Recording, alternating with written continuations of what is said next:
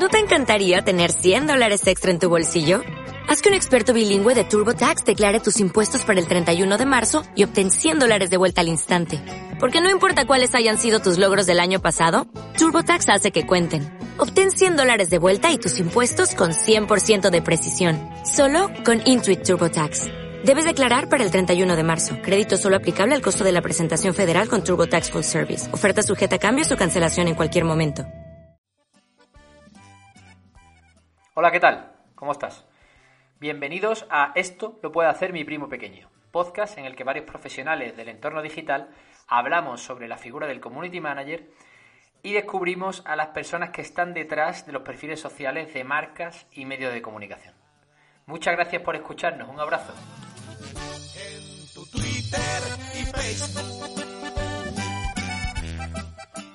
Buenas, ¿qué tal? Eh, en este episodio estamos con Bob Pop.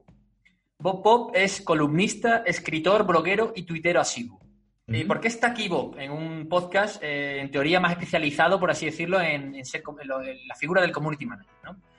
Bob eh, es una de las primeras personas que estableció una sinergia entre el real time, el directo, en, Twitter y los medios de comunicación, con una sección que tuvo en La Sexta eh, con Andreu Buenafuente en un programa que se llamaba En el Aire, en el que hablaba sobre el directo de Twitter, etcétera. Es un pionero en ese sentido. Y además fue uno, es uno de los responsables eh, de la estrategia de redes sociales de Leitmotiv.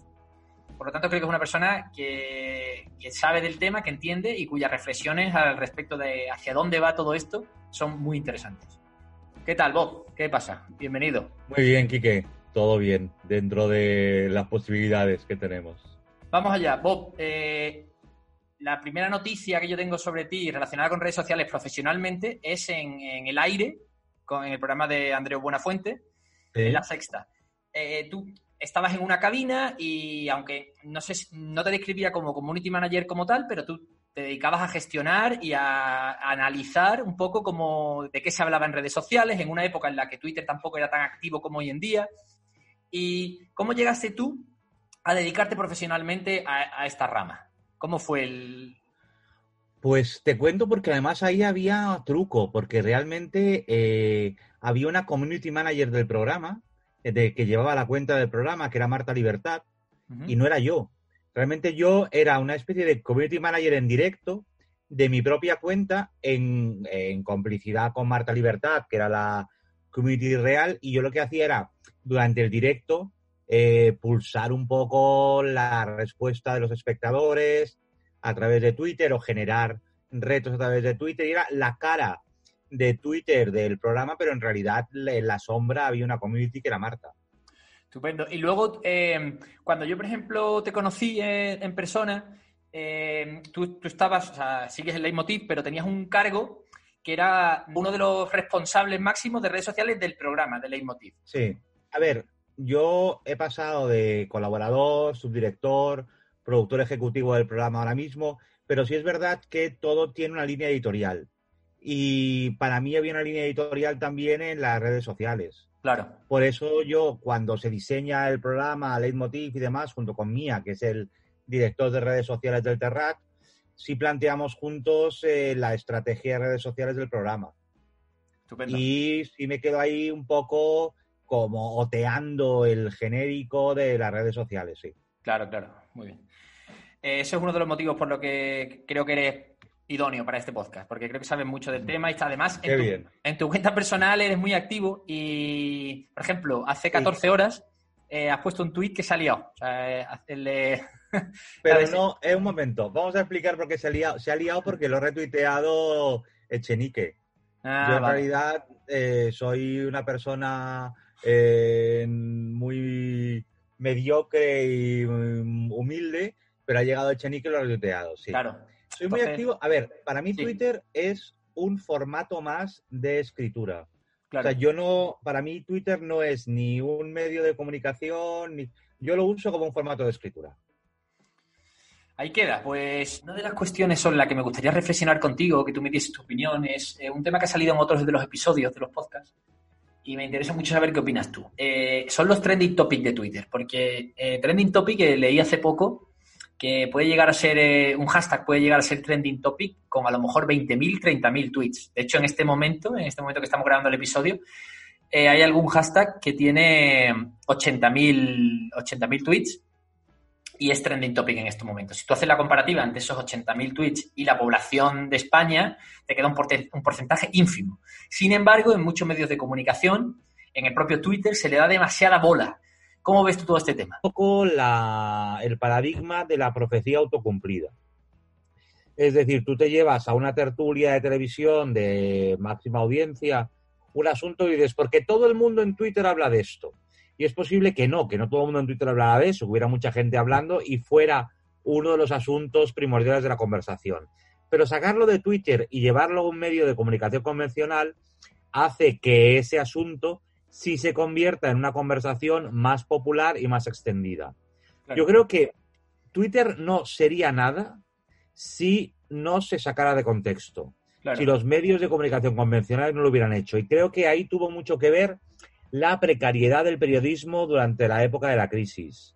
Era más fácil tener un periodista mal pagado sacando noticias de Twitter o de eh, Facebook y convirtiéndolas en una noticia real que yendo a hablar con protagonistas o montando un reportaje o una entrevista.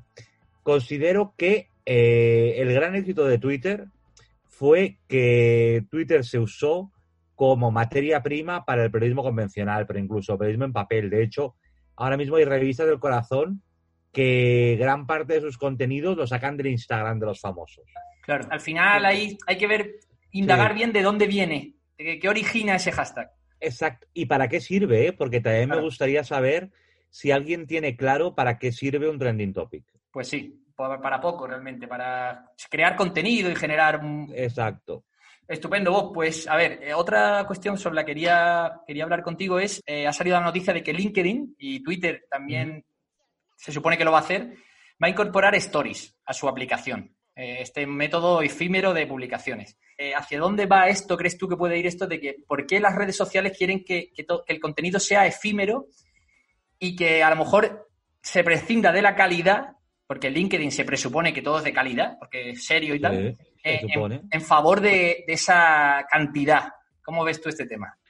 Pues mira, lo, veo de dos formas. por ejemplo, yo con los stories de Instagram, la primera sensación que me da es que soy mayor para esto. Con lo cual, si yo tengo una sensación, lo mismo es que es una barrera generacional. A lo mejor lo que están buscando es una audiencia más joven donde yo no me encuentro. Y me parece inteligente buscar una audiencia más joven. También me parece que tiene que ver con la necesidad de mostrar números explicando a la gente que los usuarios pasan más tiempo en esa plataforma independientemente de lo que hagan o de para qué usen ese tiempo. Yo que vengo del neardental de Internet, que yo estuve en plena burbuja cuando empezaban las .com y demás, y de hecho fundé una de ellas, etcétera. Recuerdo los tiempos en los que a los inversores lo que más les importaba no era tanto cuántos usuarios únicos tenía una web, sino cuánto tiempo de media pasaban allí. Siempre con fines publicitarios hasta que llegó Google y demostró que una web de éxito o un buen buscador no es aquel donde la gente pasa más tiempo, sino aquel donde la gente consigue antes lo que quiere conseguir. Hay una serie muy chula sobre esto que se llama Halt and Catch Fire, que está en filming, donde habla no solo del nacimiento del ordenador portátil, etcétera, sino del nacimiento de las .com. Y explican este momento en el que surge esta diferencia entre pasar tiempo o conseguir lo que uno va a buscar en una web. Y creo que las redes sociales están tendiendo a eso. Ahora quieren cambiar el modo de negocio, buscar más publicidad y vender un tiempo de... Claro, porque además yo creo que se confunde el tiempo de permanencia con la fidelidad. Claro. Y no es lo mismo. No es lo mismo, no es lo mismo. También puede ser, eh, a ver, una de las conclusiones, una de las cosas que yo creo al respecto es que ese, esa barrera que tiene LinkedIn tanto generacional y también de que tú estás como medio obligado a que todo el contenido que compartes en LinkedIn tenga como un, trasfondo serio, esté currado, esté cuidado, el humor es mucho más prescindible porque no sabes cómo se lo va a tomar la gente. Claro. Entonces, si a ti te dan la posibilidad de crear un contenido que a las 24 horas desaparece, a lo mejor le resta hierro a ese peso serio y hay gente que se deja un poco más llevar y comparte contenido pues, más tonto o más banal. Sí, eso es, es, muy interesante por lo que tiene también de síntoma, ¿no? Lo mismo estamos, o las webs están detectando que queremos borrar nuestra huella digital, de alguna manera. Entonces hay una generación nueva que no es como, como la mía, por ejemplo, que toda su vida adulta o desde lo adolescente está recogida en la red. Con lo cual pueden asumir que de cara a su vida profesional no quieran tenerlo todo guardado, con, de modo que eso que tú dices tiene mucho sentido, que hagas el jiji, jaja, el chascarrillo, pero que eso no quede registrado y no te marque. Claro, claro, claro. Pues sí, tiene pinta de que también van por ahí los tiros.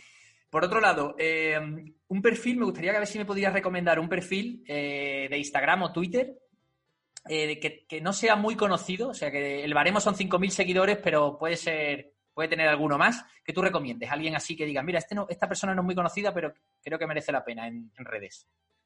Pues mira, a mí me gusta mucho Hijo Tonto. Hijo Tonto. Me parece que está muy bien.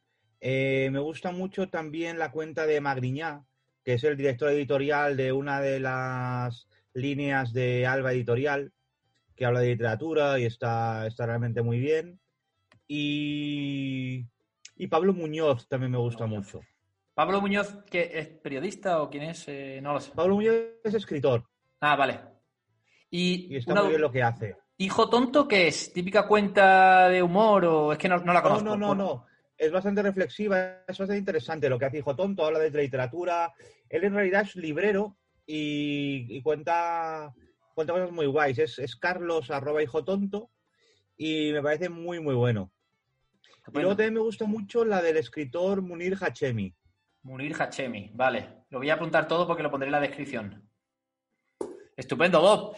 Y otra duda que tengo, a ver, eh, ahora, hoy en día, dime, dime. que de repente he dicho solo tíos y me parece fatal por mi parte. Vale. Eh, sí, eh, mira, me gusta mucho. Hay, hay, una cuenta que está muy bien, que es la de Belén Gopegui, Comando Gopegui. Sí. Pero publica poco. Pero lo que publica es miel. Dicho queda, también apuntado para la biografía. Estupendo. Y a ver, Bob, una duda un poco. A ver si tú. ¿Qué opinas tú? Hoy en día, eh, ser community manager o dedicarte relacionado a las redes sociales y tal está muy profesionalizado en el sentido de que, por ejemplo, hay cursos, hay másters. ¿Hacia dónde crees tú que va el sector en este sentido? Es que me parece que más allá de los cursos, del aprendizaje, de la, del recorrido que tenga esa persona en Twitter, es muy importante que esté perfectamente integrado en la empresa para la que trabaja. Es decir, que tenga toda la información, que sepa lo que quiere transmitir la empresa, que conozca en momentos de crisis cuál es la eh, estrategia a llevar a cabo. A mí me parece que lo más importante de un community manager es que esté integrado en el comité de dirección de la empresa, donde se toman las grandes decisiones, porque al final es parte de su escaparate. Me parece que se presta más atención a un briefing para una empresa externa consultora de cualquier compañía que hacerle un buen briefing, una actualización diaria a un buen community manager, que es la clave. Porque por muy gracioso que tú seas, por muy ingenioso, por muy bien que manejes las redes, si no tienes claro qué tienes que conseguir con tu trabajo en redes, claro. en realidad están tirando el dinero y el esfuerzo la empresa. Estoy de acuerdo. Además, hay un equipo ahí que muchas hay, hay, empresas, en mi opinión, por lo que yo estoy viendo, que dejan lo dejan en manos de una persona, que tampoco la tienen tan integrada como tú dices, y, se nota que es como que va por su camino, no, no sigue una línea editorial, como tú dices, y eso choca mucho. Incluso hay veces que tiene más éxito eso que la empresa. Claro. Pues sí, hay que seguir. Hay muchas veces que el gran problema es que el community sea o que los contenidos que comparte el community sean mucho más guays que la filosofía de la empresa. Claro. Entonces, yo creo que hay veces que, que a veces yo creo que eh, sería muy interesante reflexionar cuántas empresas han descubierto lo que querían ser por la proyección que tenían en Twitter. Cierto, cierto, cierto. Ah, incluso hay algunas que, que sin nombrar y tal, que eh, luego cuando se han encontrado ese cierto, eh, no éxito, pero lo que tú comentas, ¿no? Que la proyección a lo mejor es diferente y les gusta más y se ven identificados, que luego han querido ocultar eh, quién estaba detrás en pro de la marca y ha habido ahí un batiburrí raro y al final, pues no. Ah, yo creo que esto todo tiene que estar más integrado desde el inicio y luego darle a cada uno su sitio, saber quién es quién y, que vayan todos a una. Y al final Exacto. Todo, todo saldrá mejor en ese sentido. Y luego, eh, quería preguntar, quedan dos nada más, que si alguien te tiene bloqueado en alguna red social y quieres que te desbloquee, que hagas un, un pequeño alegato para que esa persona te desbloquee o pasas del tema. Paso mogollón. Ni siquiera lo sabes, ¿no? ¿Quién...? Eh, no sé, o sea, sé que Pérez Reverte y Germán Terch me tienen bloqueado, pero fenomenal. exactamente igual. Te Vale. agradezco. De nuevo la actitud. Bueno, no. Tampoco creo que lo fuesen a escuchar, así que tampoco pasa nada. Tampoco creo que sea en público. Y luego, vale, por último, es un pequeño quiz que te he comentado antes que iba a hacerte, es una chorrada, pero le voy a poner en edición una música de concurso y si aciertas o Vale. fallas también la se va a quedar bien. magnífico. Es un tuit que tiene varios días de Vale. alguien a quien tú sigues.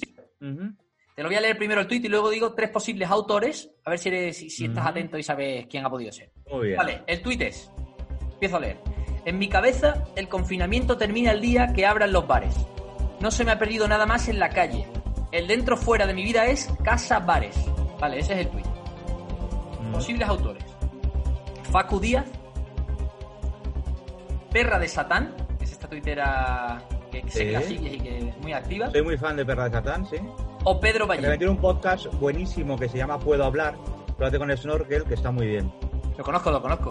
He escuchado algún episodio. O Pedro Ballín, es el tercer candidato a este tuit. Yo creo que este tuit es de Pedro Ballín. ¿Correcto? Bob, pues pensé, que, pensé que no lo ibas a saber porque, porque le pega a lo mejor más a Facu. Pues es de Pedro. Es de Que Pedro. tiene un gran. Twitter también. O sea, la verdad que sí, muy activo y muy irónico, muy gracioso. La verdad que muy divertido. Sí. Sobre todo enlaza artículos muy interesantes. Es una de las cosas que... Es que escribe artículos magníficos Claro. en La Vanguardia, Pedro. Pero aparte comparte también otros de otros autores. Sí, Ese es filtro siempre es interesante tenerlo porque si no estás un poco perdido. Sí, es un buen eh, prescriptor. Exactamente. Pues nada, Bob, eh, esto ha sido todo. Te agradezco mucho Pues que, que hayas colaborado y bueno, a lo largo de la semana se publicará el podcast y nada. Un Pues fuerte ya me abrazo. avisas y, y lo movemos. Venga, un abrazo, Bob. Hasta luego. Un abrazo, Quique, que vaya muy bien, tío. en tu Twitter y Facebook. Uh, vaya cosa. Enamorarse en la red. A cualquiera nos puede pasar.